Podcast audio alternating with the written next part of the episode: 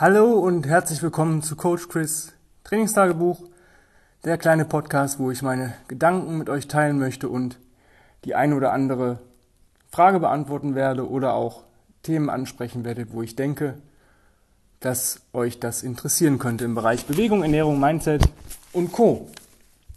Worum geht's heute? Ich werde oft gefragt, weil ich ja nun mal RKC 2 Trainer bin im Kettlebell-Bereich.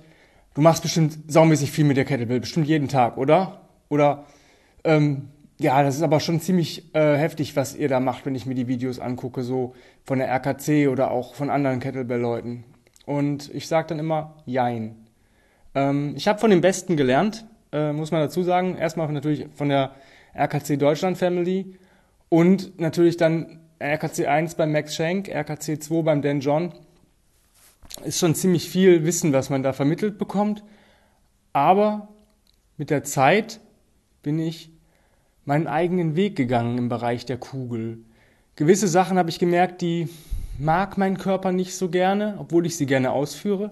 Andere Sachen, ähm, die ich weniger gerne ausführe, mag mein Körper sehr gerne. Ähm, das hat damit zu tun, dass ich lange Zeit beim Tim Anderson, dem Founder of Original Strengths, Online-Coaching hatte und wir haben halt viel mit der Kugel gemacht, aber anders. Und ähm, ich bin sehr, sehr viel auf äh, Carries hängen geblieben. Ähm, Dan John ist da auch ein ziemlich, ziemlicher Fan von. Und ich habe sonst immer, wenn ich früher trainiert habe, sage ich mal vor sechs, sieben Jahren, immer Farmers Walk gemacht oder ja, das war so das Einzige, ja, da hast du Gewicht in der Hand, das merkt man und das war's dann auch mal. Vielleicht mal ein Overhead Carry oder mal ein Rack Carry und das war's. Ähm, es gibt aber so viele geile andere Tragevarianten mit der Kugel und ähm, die habe ich da, als ich die angefangen habe einzubauen, dann ist meine, sind meine Kraftwerte durch die Decke gegangen, einerseits, zum anderen aber auch ähm, die Stabilität. Ja, also zum Beispiel Single Leg Deadlift Walk. Man kann immer schön lateral oder kontralateral äh, einen Single Leg Deadlift machen. Das heißt, äh, entweder ist die Kugel an der Seite, welches das Bein beugt, oder sie ist an der anderen Seite, wo das Bein beugt.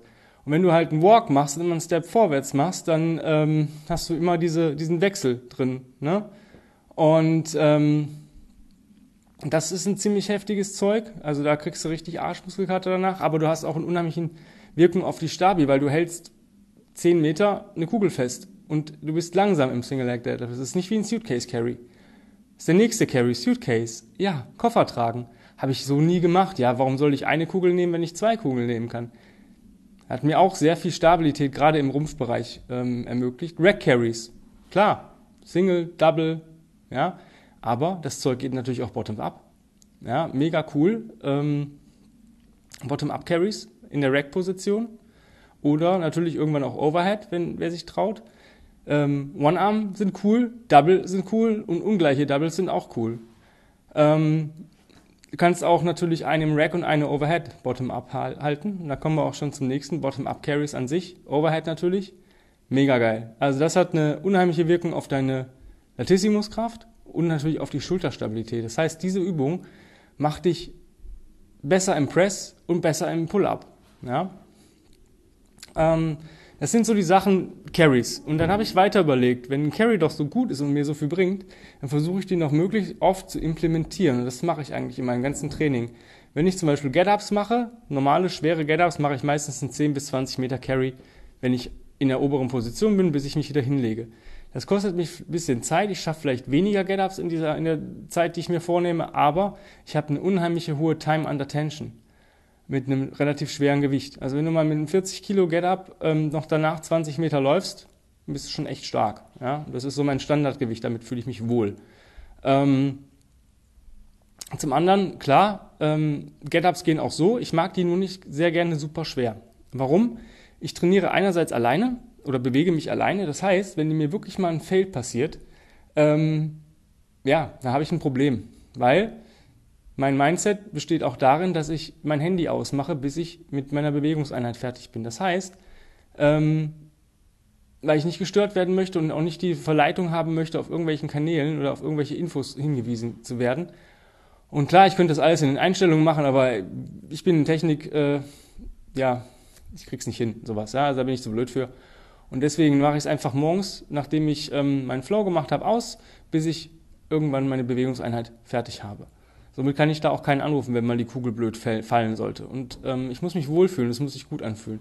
Ja, ich bekomme eine 48er Get-Up hin, auch gut, aber es ist jetzt nicht das Gewicht, was ich im Training benutzen möchte, um besser zu werden. Ähm, ich mache reguläre Get-Ups, aber meistens entweder ein Get-Up Flow, das heißt, ich gehe auf den Ellbogen, gehe wieder zurück, gehe auf den Arm, gehe wieder zurück, komme in die Halbkniestand, gehe wieder zurück, stehe ganz auf, gehe ganz zurück.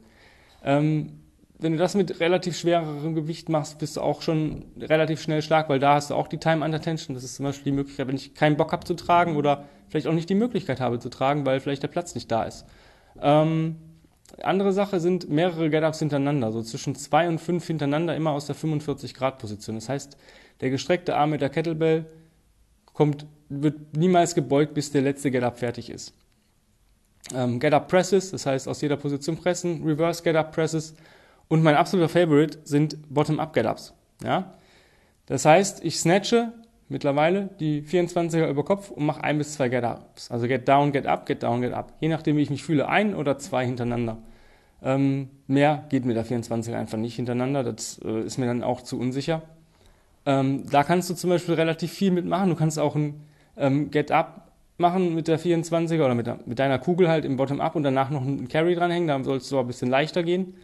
Ähm, ja, was ist mit ähm, Kraftübungen? Ja, ich mache ein paar Goblet Squats mal, ein paar Front Squats, aber ja, eher, eher selten, weil ich mache sehr, sehr viele Kniebeugen am Tag und ich schiebe lieber ein Sled, als wenn ich ähm, schwer beuge. Ja, also klar, 40er äh, Goblet Squats 10 plus Wiederholungen oder Double, weiß ich nicht, 24 mit mehr als 10, das ist kein Thema. Ich habe auch schon 10 äh, Double Bottom Up Front Squats gemacht mit 20 immer alle zwei Minuten. Das ist auch cool. Ähm, da auch das nächste Bottom Up bringt mir persönlich mehr, weil ich einfach mehr ähm, weniger Gewicht nehmen kann und einfach mehr, ja, es fühlt sich schwerer an und es ist aber trotzdem irgendwie leicht und kontrollierbarer für mich. Ähm, deswegen, ich bin absoluter Fan von Bottom Up Sachen. Auch bei Squats, ich mache manchmal Squats, Carry, Squat, Carry oder Press Walk. Ähm, ich hänge eigentlich fast an jede Kraftübung Carry dran. Ja? Deadlifts mache ich jetzt nicht so oft mit der Kettlebell. Ähm, wenn ich Swings mache, One-Arm-Swing, Suitcase Carry, One-Arm-Swing, Suitcase Carry. Oder Two-Arm-Swing, Goblet Carry, Two-Arm-Swing, Goblet Carry. Ähm, mir persönlich bringt das einfach mehr als dieses stupide, ähm, ja, normale Training. Ich weiß halt, dass Carries der, der, ein, ein der, einer der beiden Schlüssel zum, zum maximalen Erfolg sind und äh, das andere ist Crawling, das habe ich wahrscheinlich schon mal erwähnt. Und ähm, das ist so die Sache, wie ich arbeite. Ich mache auch lieber äh, Bottom-up Clean and Press oder Clean and Jerks, als wenn ich Standard Presses mache. Ähm, fühlt sich für mich einfach cooler an. Ja, ist halt auch eine Gewöhnungssache, aber dadurch werde ich halt ein bisschen stärker. Ähm, heute habe ich auch Clean Jerk Intervalls gemacht mit der 32er, immer 30 Sekunden links, 30 Sekunden Pause, 30 Sekunden rechts, 30 Sekunden Pause für 10 Minuten. Ich habe auch fünf Raps. Ähm, ich habe die relativ langsam gemacht, weil ich mich einfach auch konzentrieren wollte, weil ich es lange Zeit nicht gemacht habe. Und es hat sich einfach nur geil angefühlt. Und ähm, das sind so meine Kettlebell-Geheimnisse. Ja? Also ich äh, arbeite mit der Kugel, wenn ich snatche. Ja, Snatchen ist so, eine, ist so ein zweischneidiges Schwert für mich. Ähm, ich habe immer noch im Kopf, ähm, der One-Arm-Swing bringt dir 80% vom Snatch. Hat Max Schenk gesagt, wenn du deine Schulter ein bisschen trainieren willst, mal hängen ein paar Presses dran. Ähm, wenn man, weil der Snatch auch ein Verletzungsrisiko birgt, wenn man mal die Schulter nicht richtig ähm, nach hinten unten gezogen hat in der Endposition, was mal irgendwann passieren kann, wenn man äh, ermüdet, weil ich habe zum Beispiel das Problem, ich habe so ein, ähm, mein Körper reagiert auf Ermüdung ähm, so, dass ich nicht merke, jetzt wird's langsam blöd, sondern okay, jetzt wird's blöd, fertig. Ja, ähm, ich habe da so relativ kleines Momentum nur drin, bis ich merke, jetzt geht nichts mehr. Ähm, ich habe dann das Gefühl, ich schaffe noch zwei, drei Wiederholungen und schaffe maximal noch eine. Deswegen ähm, habe ich da durch den Tim ähm, Dead Bottom Up Snatches, was auch mit Dead Bottom Up Cleans ähm, funktioniert, Dead Hang oder Dead, ja, also du stehst genau über der Kugel wie beim Deadlift und dann snatchst du die oder cleanst du die Bottom Up. Ähm, ist eine ziemlich coole Combo in Verbindung mit Tire Strikes, wenn du 20 Tire Strikes machst und 10, 10 Bottom Up Snatches. Ähm, das ist schon ziemlich geil, weil ich habe auch gemerkt, dass ich sogar die 24er relativ cool äh, Bottom-up gesnatcht bekomme, aus der Dead Position. Und ähm, das ist so, was mir halt persönlich mehr bringt im Kettlebell als dieses Standardtraining. Ähm, das Standardtraining ist nicht schlecht, gar keine Frage, ist für jemanden, der groß und stark werden will, echt cool. Aber es hat natürlich immer so ein bisschen progressiven ähm, Input und ja, wenn ich halt nicht ein riesen Repertoire an Kugeln habe, wird es manchmal echt schwer, ja, damit so diese Standardsprogramme zu fahren. Ich habe auch schon ein Programm zum Muskelaufbau für zwölf Wochen geschrieben und ähm, ein Trainer von uns hat das ausprobiert und der hat echt Kraft und Muskelmasse aufgebaut. Ähm, das geht eigentlich fast nur um ähm, ja, die Standardübungen, Press, ähm, Squat, Deadlift und Pull-ups und dann dazu immer Carries in der entsprechenden Position oder hängen. Und das ist schon ähm, ein ziemlich cooles Programm, gerade für den Winter. Ähm, ist, glaube ich, bei uns so gerade im Angebot auf der Website. Kannst du dir mal reinziehen, wenn du Bock drauf hast. Das bringt es auf jeden Fall. Nachteil, du brauchst halt ein paar Kugeln. Also du brauchst mindestens ähm, ein Double-Paar, ja, und am besten eine, ähm, sage ich mal, mittelschwere Kettlebell für die Presses, eine schwere für, äh, zwei schwere für die Squats und zwei ganz schwere für die ähm, Deadlifts. Also ich sag mal, so ein Standardmann, der, der 24er relativ cool ist, ja, der braucht äh, 24, 32 und 40 als Double. Ähm, wenn nicht sogar 48 als Double für die Deadlifts und ähm, Carries. Aber so arbeite ich mit der Kugel. Also eher ein bisschen unkonventioneller im Unkonventionellen, ja, weil die Kugel ist ja schon ein unkonventionelles Tool. Aber mir tut es halt besser. Also ich ähm, merke halt, dass ich die, wenn du die Technik einmal drin hast, und dann in einem anderen, ja, ein bisschen anders trainierst, dich bewegst, ähm, kriegst du das immer cool hin. Also ich kann jetzt auch Swings machen, obwohl ich sie sehr selten mache, weil ich mag einfach diese langsameren Bewegungen in der, ähm, in der hinteren Kette, wie Deadlifts oder äh, Single Leg Deadlifts oder ich habe beim Carry immer einen Hinge drin. Also ich hebe immer, wenn ich ein Gewicht aufhebe, habe ich ja nun mal die Hebebewegung und da achte ich natürlich drauf, schön zu heben. Oder mein Körper macht das mittlerweile automatisch, weil meine Haltung in der Position halt stimmt. Ähm, und so arbeite ich anders mit der Kugel. Ich mache auch niemals Sachen irgendwie auf Zeit, wo ich weiß, ich muss eine gewisse Rap-Range einhalten. Also das mag ich einfach nicht, weil man ähm, hat so ein gewisses Ego und das sollte man ja eigentlich rauslassen in der Bewegung, aber es kommt dann, wenn man genau merkt, jetzt wird's blöd, ich würde es vielleicht nicht mehr schaffen, dann ähm, ballert man sich da meistens noch einen rein und hat, hat dann nachher eher eine Verletzung oder das Verletzungsrisiko erhöht sich.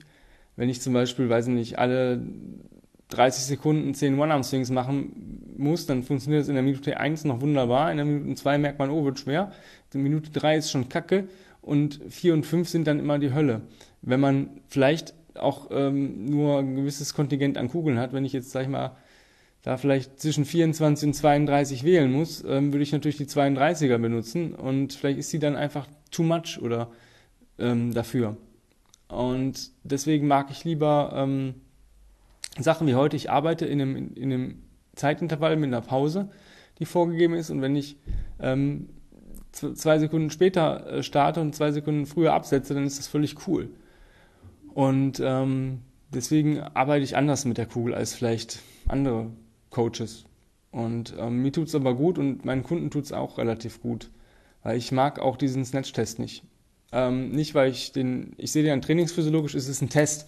Es hat kein, äh, wenn ich Snatch-Training mache, dann ähm, arbeite ich ganz anders mit der Fuhl. Dann mache ich vielleicht zehn wunderschöne Snatches und äh, pausiere dann, bis ich wieder bereit bin. Ja, klar, ich gebe mir vielleicht ein Pausenmaximum vor, aber ähm, ich möchte ja lernen, der Körper soll lernen, boah, das ist cool, ja, und nicht, ähm, ich muss mich jetzt zerschießen, weil dieser Snatch-Test ist einfach nur ein mentaler Test, ja, der ist super anstrengend, der wird auch nie leichter und egal welche Kugel ich nehme, 100 Snatches ist halt scheiße auf 5 Minuten, ja, also ich habe das schon mal mit einer 28er gemacht, äh, auf dem Punkt in 4,55, ähm, war genauso scheiße am Ende wie mit der 24er oder mit der 20er, also das ähm, macht da keinen Abbruch. Aber für mich halt einfach verbinde eigentlich möglichst viel mit Carries. Ja, das macht dich halt extrem stark. Ähm, versuch nicht irgendwelche ähm, Rap-Ranges einzuhalten, sondern genieß das, die Bewegung und versuch dich dann hochzuarbeiten. Und wenn du mal einen Tag hast, der cool ist, dann kannst du ein bisschen mehr machen. Wenn du einen Tag hast, der nicht so cool ist, dann machst du ein bisschen weniger.